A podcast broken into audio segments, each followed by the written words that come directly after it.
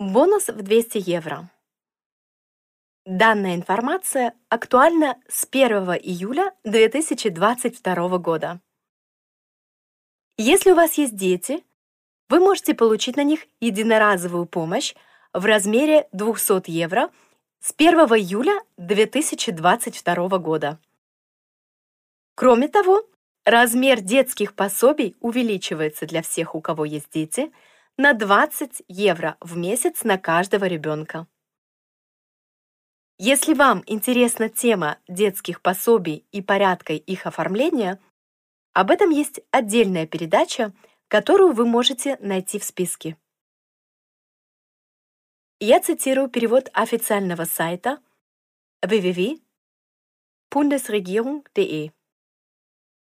Немедленная надбавка – будет выплачиваться с 1 июля 2022 года без каких-либо дополнительных заявлений в небюрократической форме и планируется до введения базовой защиты детей. Для меня важно, чтобы эти деньги доходили до детей быстро и без бюрократических проволочек, сказала о проекте федеральный министр труда Хубертус Хайль. Дети, имеющие вид на жительство для временной защиты, например, дети, бежавшие из Украины, также имеют право на пособие на ребенка и, следовательно, имеют право на немедленную выплату. Конец цитаты.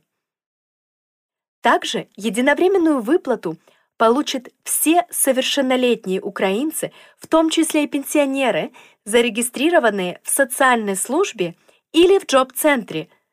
Сначала планировалось выплатить им 100 евро, но эту сумму также увеличили до 200 евро единоразово. Дополнительно оформлять как детские, так и взрослые бонусы не требуется.